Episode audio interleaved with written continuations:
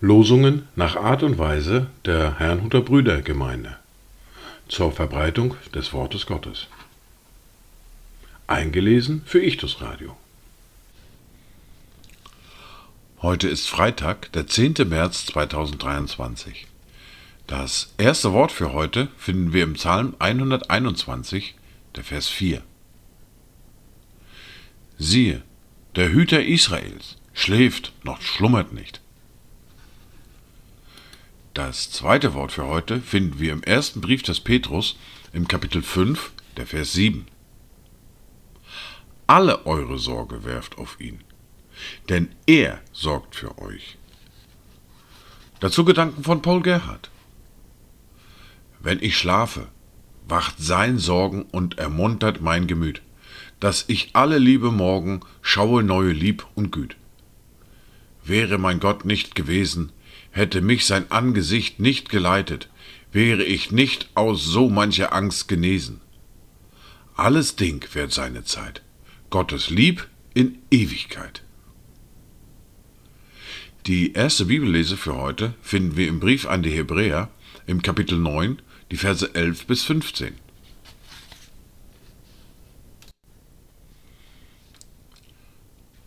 Als aber der Christus kam, als ein hoher Priester der zukünftigen Heilsgüter, ist er durch das größere und vollkommenere Zelt, das nicht mit Händen gemacht, das heißt nicht von dieser Schöpfung ist, auch nicht mit dem Blut von Böcken und Kälbern, sondern mit seinem eigenen Blut ein für allemal in das Heiligtum eingegangen und hat eine ewige Erlösung erlangt. Denn wenn das Blut von Stieren und Böcken und die Besprengung mit der Asche der jungen Kuh die Verunreinigten heiligt zur Reinheit des Fleisches. Wie viel mehr wird das Blut des Christus, der sich selbst durch den ewigen Geist als ein makelloses Opfer Gott dargebracht hat, euer Gewiss reinigen von toten Werken, damit ihr dem lebendigen Gott dienen könnt. Darum ist er auch der Mittler eines neuen Bundes, damit da sein Tod geschehen ist zur Erlösung von den unter dem ersten Bund begangenen Übertretungen, die Berufenen das verheißene ewige Erbe empfangen.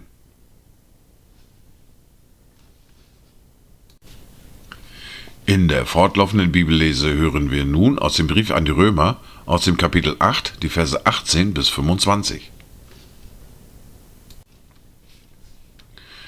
Denn ich bin überzeugt, dass die Leiden der jetzigen Zeit nicht ins Gewicht fallen gegenüber der Herrlichkeit, die an uns geoffenbart werden soll. Denn die gespannte Erwartung der Schöpfung sehnt die Offenbarung der Söhne Gottes herbei.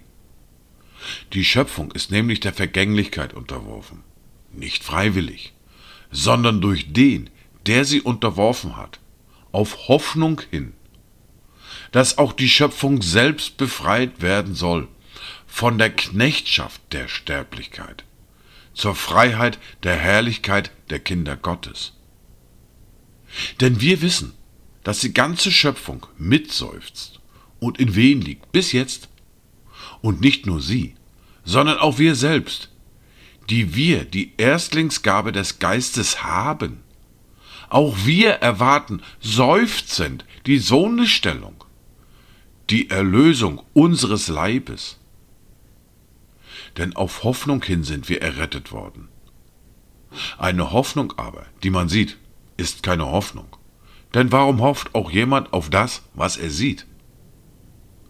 Wenn wir aber auf das hoffen, was wir nicht sehen, so erwarten wir es mit standhaftem Ausharren.